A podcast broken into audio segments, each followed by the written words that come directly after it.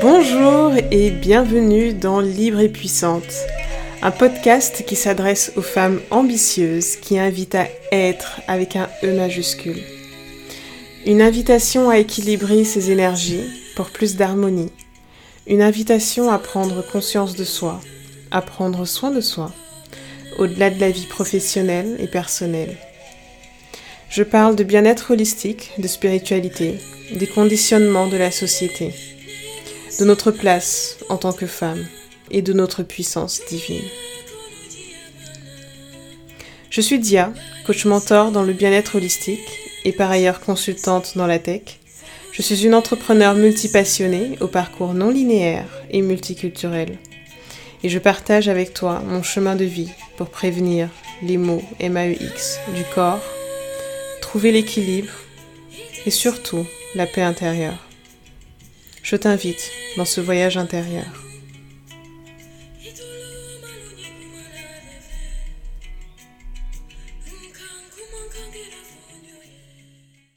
Huit femmes sur dix déclarent souffrir d'une charge mentale de manière trop importante. Le plus gros problème des femmes dites fortes, entre guillemets, c'est demander. On a tellement été habitués et conditionnés à faire des choses par soi-même pour ne pas avoir à dépendre d'autrui, pour ne pas avoir euh, le sentiment de redevabilité, tendance à glorifier le fait de faire des choses par soi-même, sans l'aide de quiconque. Et aussi on est convaincu que personne ne pourra faire mieux que nous ce que nous faisons. Et ça, c'est une grosse illusion de penser comme ça. On veut à tout prix prouver qu'on est capable de faire tout soi-même, ou alors on n'a tellement pas confiance aux autres qu'on se dit qu'on ferait mieux d'avancer seul. Et ça, c'est valable aussi bien dans le travail que dans la sphère relationnelle. Et disons-nous la vérité sans langue de bois, notre subconscient, notre ego, que nous réussissions seuls, sans l'aide de personne. Admettons-le, on trouve une satisfaction à se dire que nous avons réussi à réaliser des choses par notre seule détermination et notre volonté. C'est comme les discours de self-made alors tout le monde ne, prône pas ce discours-là, mais en tout cas, quand on est dans cette dynamique de vouloir faire les choses par soi-même, quelque part, inconsciemment, on est dans cette logique de self-made. Why? Alors que nous vivons dans un monde d'interaction, d'interdépendance. Pas de codépendance, d'interdépendance. Pourquoi est-ce qu'on fuit à tout prix le sentiment de redevabilité? J'aimerais qu'on en finisse ici avec euh, le mythe de la femme forte invincible, n'est-ce pas? C'est tout l'objet de, de, mon podcast. Et dans cet épisode, je vais parler de charge mentale, comment elle se manifeste. Je vais aborder les raisons qui nous mettent dans l'incapacité à demander de l'aide. Je vais parler de s'autoriser à recevoir aussi. Et en fin d'épisode, je partagerai avec toi quelques méthodes et stratégies pour réduire ta charge mentale. En fait, cet épisode, c'est surtout un message de sensibilisation finalement. La charge mentale, c'est quoi? C'est devoir penser simultanément à plusieurs choses qui, euh, qui relèvent de domaines complètement différents. Et nous, les femmes, on est très fortes pour ça. Ça va être une liste de courses à faire, anticiper un événement, des tâches à réaliser, que ce soit au travail ou à la maison, euh, penser euh, aux enfants pour celles qui ont des enfants, etc. Et tout ça, ça représente un poids psychologique qui engendre une fatigue psychique et physique. Dans le couple ou la famille, c'est souvent la femme qui va porter euh, une charge mentale importante.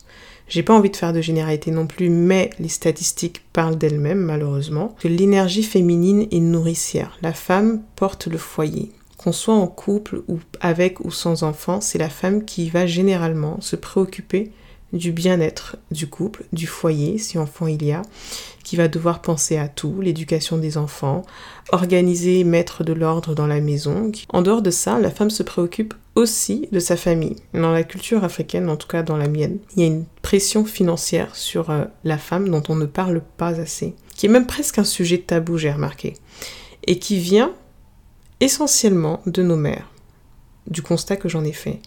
Je l'ai vécu, j'ai des clientes qui le vivent aussi, et je constate que nous sommes nombreuses à l'avoir vécu ou, euh, qui le vivons encore.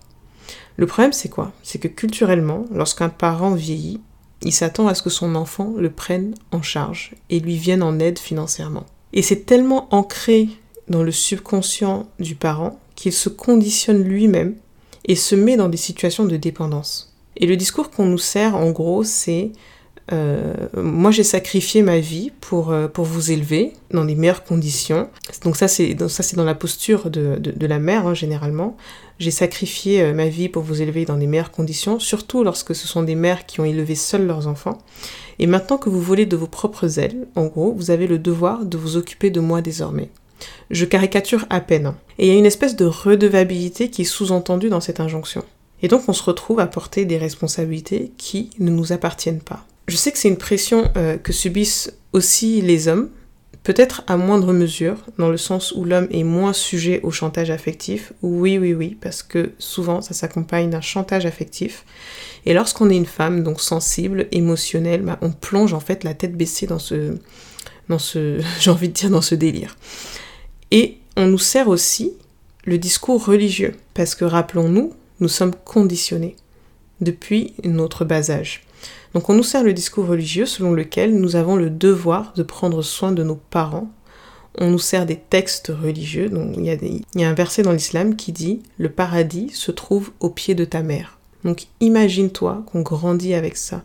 Dans le christianisme, il y a un texte qui dit Honore ton père et ta mère afin que tu sois heureux et que tu vives longtemps sur terre et dans l'éternel. On grandit avec ces injonctions et à l'âge adulte, dès qu'on commence euh, à travailler, on commence à se soucier de nos parents pour leur venir en aide, justement. Ce qui est normal en soi. Certains euh, en font même un, objectif de vie. J'ai souvent entendu dire on va mettre la madrée à l'abri, on va mettre la maman à l'abri parce qu'elle s'est sacrifiée pour nous, etc. Ce qui est très louable. Et moi-même, j'ai tenu ce discours. C'était mon discours quand j'étais plus jeune. Imagine-toi qu'à l'âge de 27 ans, je prenais ma mère en charge entièrement. J'ai fait ça pendant 3 ans. Pourtant, elle était jeune, elle, a encore, euh, aujourd'hui encore, elle a toutes ses capacités et ses moyens. Et pour moi, c'était normal, c'était un devoir. Et je m'étais imposé ça comme un devoir parce que j'avais été conditionnée sur les injonctions que je viens de citer, culturellement, religieusement. Sauf qu'en réalité, ce n'est pas normal. Et, arrivé à un certain âge, lorsqu'on a aussi une vie à construire, on se rend compte que bah, ça pèse sur la balance en fait. Et ça commence à nous créer des nœuds au cerveau. Charge mentale. Donc on réfléchit à ça. On réfléchit aux individus qui composent le foyer, donc le conjoint, les enfants, l'éducation des enfants, faire en sorte que tout le monde soit nourri, parce que je le rappelle, l'énergie féminine est nourricière, donc nourrie aussi bien physiquement qu'émotionnellement. La femme a tendance à être dans le don de soi, pour nourrir ce qui l'entoure. Selon l'INSEE, les femmes effectuent 71% des tâches ménagères et 65% des tâches parentales. Je trouve que c'est totalement déséquilibré et injuste pour les femmes. Parce qu'en plus de ça, la femme s'appauvrit pendant ce temps. Économiquement, professionnellement, euh, physiquement aussi. Et moi, j'y vois une double, voire une triple peine. Lorsque c'est pas un, schéma qui a été choisi en conscience. Parce qu'il y a des femmes qui sont très heureuses de tenir euh, ce rôle à, à 100% et qui trouvent leur équilibre d'une certaine manière. Soit. Mais lorsque c'est subi, on a effectivement un problème. Et c'est là que la charge mentale intervient. Et à tout cela, bien entendu, on rajoute la charge mentale du travail. Et comme les femmes sont créées avec une force surhumaine d'endurance, n'est-ce pas On supporte tout et sans se plaindre. Parce que quand on est une femme forte, on n'a pas le droit de se plaindre, ce serait un aveu de faiblesse. Tu l'auras compris, mon propos est totalement ironique. Tout ça, en fait, sont des facteurs de stress et on s'étonne ensuite des problèmes de santé qu'on a à répétition à partir de certains âges plus ou moins avancés. D'après les statistiques, les femmes déclarent davantage de maladies chroniques. On, note 10% de plus que les hommes. Elles souffrent plus souvent d'insomnie, plus de 12% par rapport aux hommes, d'un sentiment de, de faiblesse généralisée, plus de 15% par rapport aux hommes, voire d'une détresse psychologique. On parle clairement d'inégalité sur le plan de la santé. Selon une étude Ipsos, 61% des hommes n'ont pas conscience de la charge mentale domestique des femmes. Et pour ceux qui vont oser crier à la victimisation, j'ai envie de leur répondre, ce n'est pas parce qu'on ne se plaint pas qu'on ne subit pas ce phénomène, consciemment ou inconsciemment. Les stats parlent d'elles-mêmes. Mon propos n'est pas de d'incriminer les hommes, hein, pas du tout. Et d'ailleurs, j'honore et je salue les hommes qui s'investissent pleinement dans leur foyer. Je veux dire pas que matériellement, parce qu'il y a ceux qui pensent aussi qu'il s'agit juste d'aller chercher de l'argent et déposer de l'argent sur la table, je caricature, hein, mais euh, voilà. Je mets un point d'honneur à ceux qui s'investissent pleinement dans leur foyer et dans leur couple, et qui partagent cette charge mentale, voire émotionnelle avec leur femme, qui participent activement à l'épanouissement du couple, du foyer, parce que vraiment, on risque la vieillesse prématurée en fait la charge mentale peut avoir des graves conséquences. Il y a des signaux qui sont euh, facilement détectables et qu'on prend à la légère. Euh, parce qu'on a normalisé tout ça en fait. Euh, le stress, l'anxiété, la fatigue extrême, les insomnies, le mauvais sommeil. Et si c'est pas pris au sérieux, les conséquences physiques ou mentales peuvent, peuvent, peuvent survenir, comme des migraines chroniques, maladies de peau. Moi je sais qu'il fut un temps, en période de stress, je développais de l'eczéma, des maux de ventre, ça peut être des burn-out, et à terme, le stress chronique peut invoquer le cancer. Donc c'est vraiment pas un sujet à prendre à la légère. Le trop plein d'émotions, de responsabilités, de charges diverses va entraîner une pression permanente et normalisée jusqu'au craquage. Et on n'a pas envie d'en arriver là en vrai. Et puis ce craquage qui va ensuite mener à une autre culpabilité de ne pas avoir réussi à tout faire. Il y a ça aussi qui pèse beaucoup c'est la culpabilité. La culpabilité de ne pas réussir à tout gérer ou d'avoir le sentiment de mal faire les choses. Et nous, encore une fois, les femmes, on a cette tendance facile à culpabiliser lorsqu'on n'arrive pas à prendre soin des autres. Et là, on tombe dans des énergies vraiment très basses. La honte, la culpabilité sont des énergies les plus basses qui vont nous attirer des situations encore plus éprouvantes. Donc vraiment, il faut faire attention à ça. Et au-delà des conséquences euh, physiques et, mentales que je viens de citer, ça impacte aussi euh, bah, le couple, les enfants, l'entourage, le travail. Donc euh, si on n'en prend pas conscience, en fait, on ne réalise pas l'impact à long terme que ça peut avoir sur, bah, sur, sur, toute notre vie, en fait. Je, pense que c'est important d'être en alerte et faire des checkings de temps en temps pour veiller à l'équilibre, simplement.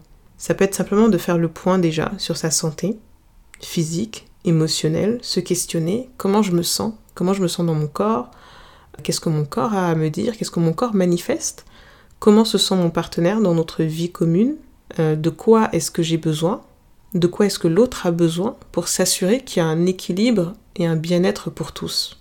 Comme je disais en, début d'épisode, notre problème à nous, c'est qu'on ne sait pas demander de l'aide, ou on ne s'autorise pas à recevoir.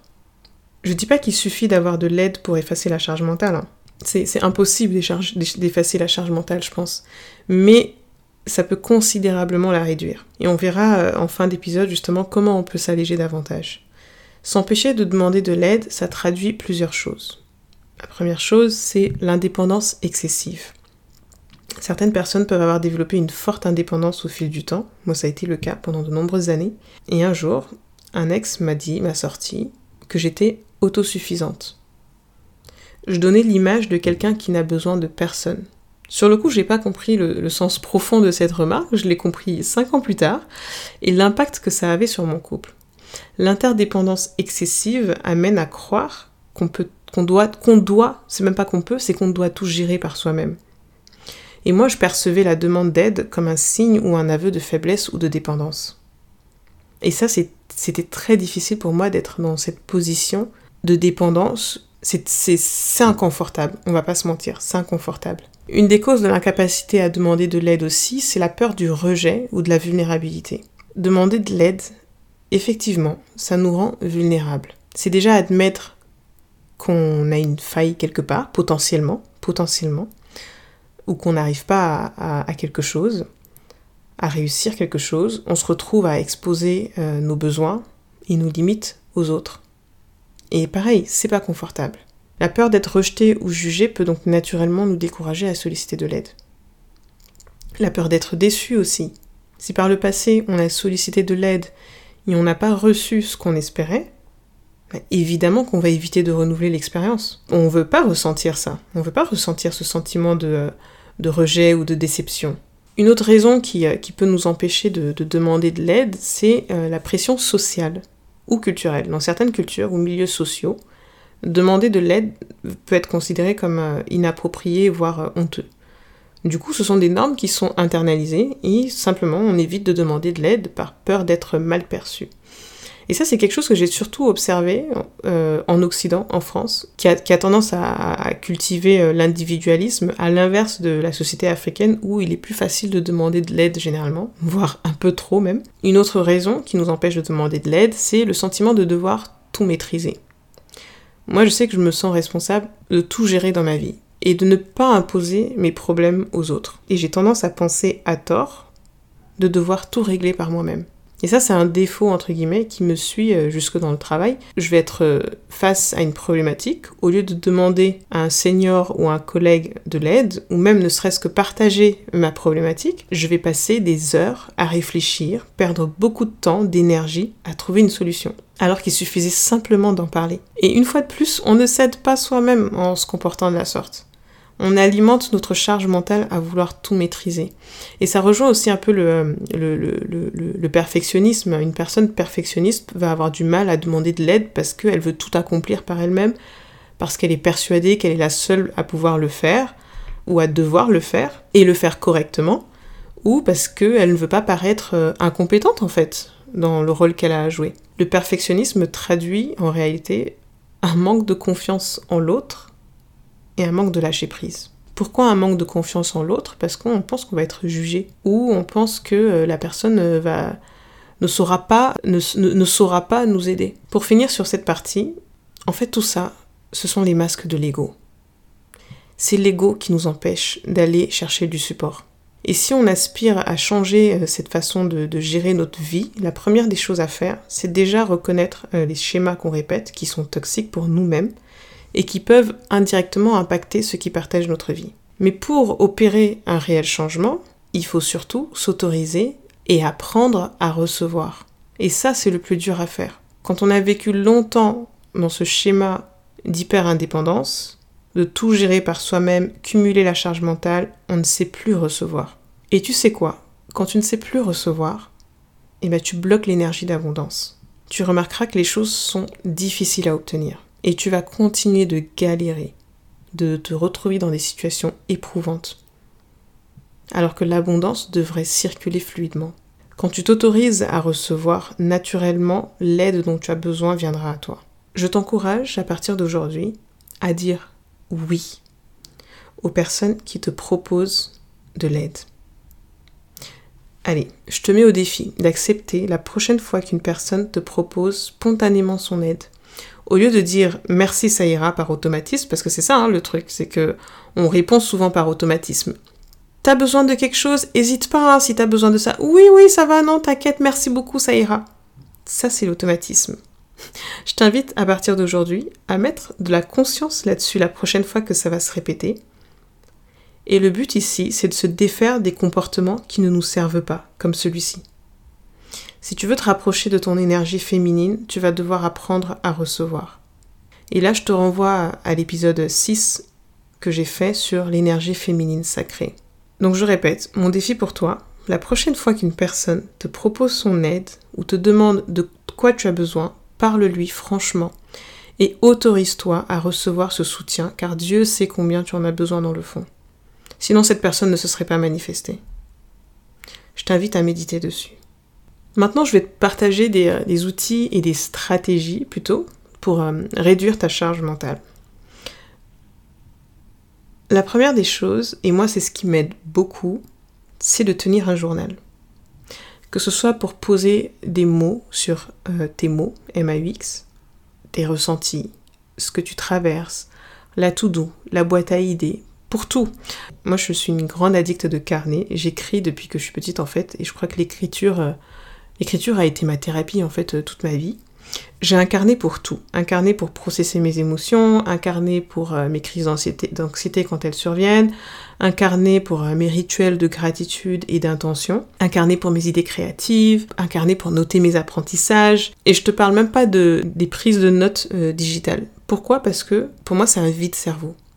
C'est-à-dire qu'au lieu de stocker toutes ces informations dans mon esprit, bah, je les couche sur le papier en fait, et ça me fait de la place. Quand tu poses tes, pensées sur le papier, tu extériorises, tu allèges ton cerveau parce que les informations sont désormais stockées ailleurs, tout simplement. Autre chose, c'est de se créer un support system. Si tu as un profil de type un peu solitaire comme moi, avant, Et encore aujourd'hui, ça peut m'arriver de retomber dans mes travers. Ça arrive un peu, un peu rarement quand même euh, aujourd'hui. Mais quand j'ai un coup de mou, j'ai tendance à m'isoler. Et ça, ça m'aide pas du tout, en vrai. Parce que quand je m'isole, je surmentalise. Donc la team Overthinker euh, saura de quoi je parle, n'est-ce pas? Et il faut surtout pas faire ça. S'isoler parce qu'on ressent le besoin de se ressourcer en solo ou se recharger, ok. Mais s'isoler parce qu'on traverse une période compliquée, on fait pas ça. Parce qu'on dans. on tombe dans une agitation mentale qui va alimenter l'anxiété. Il faut éviter de faire ça. Comment tu crées ton support système? Tu peux commencer par lister les personnes les plus proches de toi et noter ce que tu apprécies le plus chez elles et ce qu'elles t'apportent ou ce qu'elles t'inspirent. Noter leurs compétences aussi qui peuvent être utiles. Moi, par exemple, j'ai un de mes meilleurs amis qui est euh, très fort dans la vente, c'est son métier. Il est entrepreneur depuis une dizaine d'années. Et quand j'ai besoin de, conseils business ou quand je suis un peu perdue dans, mon business et que j'ai besoin de, mettre des chiffres dessus, de mettre des objectifs, etc., je discute avec lui et ça me soulage énormément. Parce qu'il m'apporte une vision éclairée, il m'apporte euh, des, euh, des conseils très pratiques. Ma meilleure amie, elle, c'est quelqu'un qui a beaucoup de tendresse, beaucoup de chaleur, et on a les mêmes délires, le même humour. Donc quand j'ai besoin de décompresser, quand j'ai besoin de chaleur, quand j'ai besoin de réconfort, tendresse, c'est elle que je vais chercher. Quand j'ai besoin d'écoute, je sais aussi qui contacter, que ce soit sur un domaine ou un autre en particulier. Tous mes amis n'ont pas la même compétence et tous mes amis n'ont pas la même compétence d'écoute je sais qu'il y a des personnes à qui, vers qui je, n'irai pas. J'ai des amis vers qui je n'irai pas parce qu'ils n'ont pas forcément une, euh, disponibilité euh, émotionnelle ou d'écoute. Donc identifie les forces de tes amis et repose-toi dessus. C'est à ça que sert l'amitié aussi. Hein. L'amitié, c'est pas que partager euh, les bons moments, c'est aussi pouvoir compter sur eux quand on a besoin de s'alléger l'esprit. Et ton partenaire aussi, si tu es en couple, doit faire partie de ton support système ça c'est la base. Je pense que je devrais même pas avoir à le, à, le rappeler, mais bon, sait-on jamais. Si c'est pas le cas, il est temps que ça change. Mets-le à contribution. C'est plus négociable aujourd'hui de, de gérer seul ou à 80% la charge mentale du couple, du foyer, etc. Si on veut que les choses fonctionnent, on les fait fonctionner à deux. Sinon, c'est pas équilibré. C'est pas juste pour la personne qui se préoccupe le plus. Le support système, c'est aussi trouver les bonnes personnes que tu payes pour te rendre service. Que ce soit l'aide ménagère, que ce soit une nounou de confiance, ta coiffeuse de confiance, etc. Toutes ces choses basiques qui s'inscrivent dans nos habitudes et qui occupent un espace euh, dans l'esprit et qui peut être géré par une autre personne que toi. Donc commence à lister les choses auxquelles tu penses très souvent et tu vas voir que des fois ce sont des choses toutes bêtes euh, comme les cheveux, les ongles, euh, je sais pas moi, peu importe. Et en face de ces choses, tu vas chercher la bonne personne qui va te soulager. Alors oui, il y a un travail de recherche à faire, mais c'est pour gagner la paix ensuite. 75% des Français qui ont déjà fait appel à des prestations de service à la personne pour les aider estiment avoir ainsi allégé leur charge mentale. Donc c'est vraiment pas euh, à prendre à la légère, encore une fois. Petite story time, moi tous les ans je fais un, bilan de santé et je vais chez euh, le gynéco aussi euh, au passage pour veiller à ma bonne santé. Et pendant des années, je galérais avec les gynécos, soit parce que euh, elles étaient ultra expéditives, condescendantes, ou alors il fallait attendre plusieurs semaines pour avoir un rendez-vous. Bref, trois fois sur quatre, j'avais de mauvaises expériences. Et donc à chaque fois que je devais prendre rendez-vous, ça me créait une charge mentale en fait parce que l'appréhension, parce que, euh, parce que, euh, voilà, à chaque fois que je sortais de là, euh, c'est fatigant, quoi. Et jusqu'au jour où je me suis dit, mais ça suffit en fait. J'ai pas à payer cher pour subir tout ça, d'autant plus qu'il s'agit de mon intimité. Et donc j'ai posé l'intention cette année, j'ai posé l'intention de trouver, et non pas de chercher, c'est très important ce que je dis, j'ai posé l'intention de trouver ma Gigi de cœur, comme j'aime dire. Donc j'ai posté sur un, groupe communautaire pour avoir euh, des recommandations, j'ai exprimé mes attentes, et on m'a fait plusieurs recommandations. Et c'est comme ça que j'ai trouvé ma gynéco de cœur. À l'écoute, douce, bienveillante, et euh, waouh, ça m'a enlevé un poids, mais tout ça pour dire que ça se joue à rien du tout en fait et il en fait aussi très peu finalement pour, euh, réduire sa charge mentale. Autre chose, c'est de faire appel à des experts. Ça rejoint l'idée du support système. Lorsque tu rencontres un problème, plutôt que d'essayer de le résoudre par toi-même, fais appel à un expert. Quel que soit ton niveau d'intelligence, quel que soit euh, le domaine professionnel, relationnel ou autre, à partir du moment où un sujet t'occupe l'esprit et te bouffe de l'énergie, c'est le moment d'aller chercher de l'aide auprès d'un expert. En faisant appel à un expert, tu vas gagner en temps et en énergie. Et considère ça comme un investissement. Il ne s'agit pas de savoir euh, si tu es capable de te débrouiller par toi-même. Moi aussi, je pars du principe que tout s'apprend et que je pourrais faire les choses par moi-même. Mais le temps que ça va me prendre et l'énergie que ça va me coûter, non en fait. Pourquoi? Pourquoi est-ce qu'on s'afflige ça nous-mêmes? Il s'agit de s'alléger l'esprit pour plus d'harmonie et d'équilibre. Aujourd'hui, j'ai aucun scrupule à demander comment on fait telle ou telle chose à un ami ou un collègue. Je pourrais passer des heures à me renseigner et à essayer de faire euh, des choses, trouver des solutions par moi-même, en bonne geek que je suis. Mais non, j'ai pas envie. J'ai pas envie de me créer une charge mentale supplémentaire. Donc quand j'ai besoin, je fais appel à un ami, un collègue, ou si je peux, je paye un expert. C'est pareil pour la santé mentale d'ailleurs. je pense qu'on devrait normaliser aussi le fait d'avoir un psy, un thérapeute, un coach euh, qui nous suit en fait, régulièrement, pour justement nous aider à réduire cette charge mentale et à nous, nous aider à trouver des solutions. Et puis soyez sûr d'une chose, les gens sont toujours ravis d'être sollicités. C'est gratifiant aussi pour les personnes qui vous apportent leur soutien. Parce que l'être humain aime se rendre utile. Donc on met son ego de côté et on va exposer sa problématique. T'inquiète pas, tu ne risques pas de passer pour quelqu'un d'incompétent, d'incapable, de fragile, de vulnérable ou que sais-je. L'être humain aime se rendre utile. Et si tu es entrepreneur, la clé ultime pour réduire ta charge mentale, est-ce que tu, me vois venir? C'est déléguer. Déléguer, déléguer, déléguer. Je sais que beaucoup de femmes ont du mal à déléguer par souci de perfectionnisme, de contrôle ou d'autres ou pour d'autres raisons euh, parfois financières aussi et qui s'entendent. Hein. Et je vais te dire pourquoi c'est principalement difficile pour toi de déléguer. C'est parce que tu es émotionnellement trop attaché à ton business. Il y en a qui vont jusqu'à dire c'est mon bébé. Et ça, c'est une grosse erreur de faire ça. Plus tu vas t'attacher émotionnellement à ton business, plus tu vas alimenter la charge mentale et cumuler les burn-out, crois-moi. Je dis ça par expérience. Déléguer, ça demande de lâcher prise sur le perfectionnisme, parce que ça sera jamais comme toi tu veux. Ça demande de faire confiance pour que tu puisses concentrer ton énergie ailleurs. C'est le but de la délégation. Tu me diras oui, c'est facile à dire, il faut trouver la bonne personne, etc. Ça, je l'entends parfaitement. Et pour pas m'étaler là-dessus, parce que c'est, enfin, la délégation, ce serait un sujet à part entière. Mais si j'ai un conseil, un seul conseil à donner par rapport à ça, c'est de déléguer à une personne qui maîtrise le taf mieux que toi. Autrement, ça risque d'être contre-productif. Je répète, parce que c'est très important. Délègue à une personne qui maîtrise le sujet mieux que toi qui est plus compétent que toi. Et là, tu es sûr que ta charge mentale, elle est réduite, mais de manière considérable. Dernière chose, et euh, non pas des moindres pour réduire la charge mentale, c'est de savoir dire non. Savoir dire non. Savoir dire non sans culpabiliser. Surtout. Je vais répéter ça. Savoir dire non sans culpabiliser. Parce que la culpabilité, je pense que c'est ce qui est le plus dur à apporter, c'est euh, quand, on, quand on dit non, automatiquement on a ce poids euh, de culpabilité qui pèse sur nous. Mais sache que dire non, c'est se dire oui à toi. Parce que tu es, tu resteras la personne la plus importante et la personne à te faire passer en priorité. Ça, c'est mon rappel pour toi.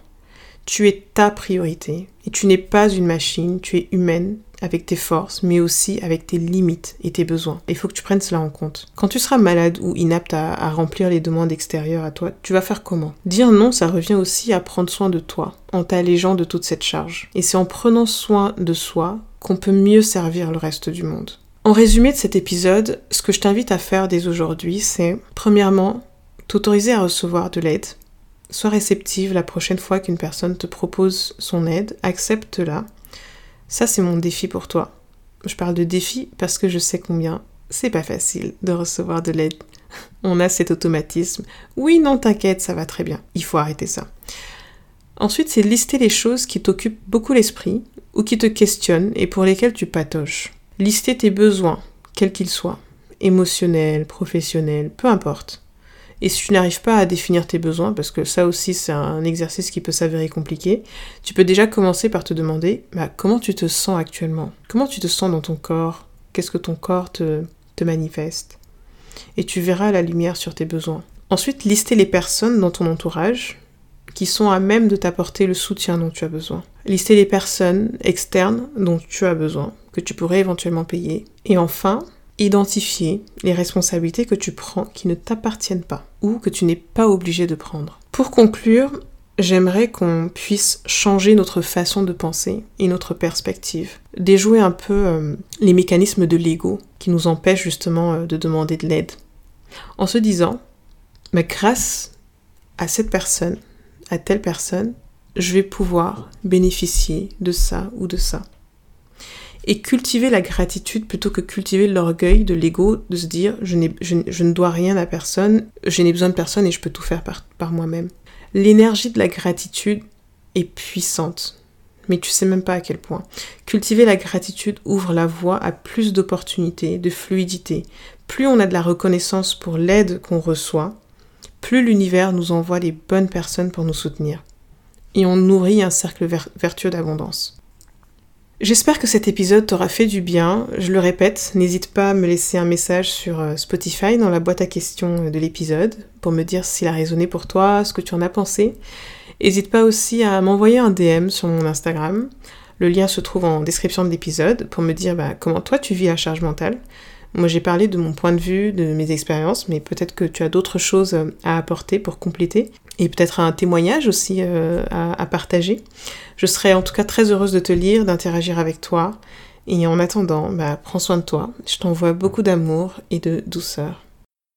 Merci d'avoir écouté cet épisode jusqu'au bout. N'hésite pas à me laisser un message sur le compte Instagram ou directement sur Spotify pour me dire comment il a résonné pour toi et à lui donner une note de 5 étoiles s'il t'a plu. Et plus important encore, je t'invite à le partager pour faire connaître plus grand nombre et ça m'encouragera à partager davantage et à le développer. Si tu as besoin d'être accompagné dans ton cheminement, si tu as une problématique particulière, c'est simple, tu bookes un créneau d'une demi-heure dans mon agenda pour un premier échange, c'est sans engagement. Tous mes liens sont en description de l'épisode, ou sinon je t'invite à t'inscrire à ma newsletter dans laquelle je partage gratuitement des outils simples et applicables pour ton équilibre et ton bien-être.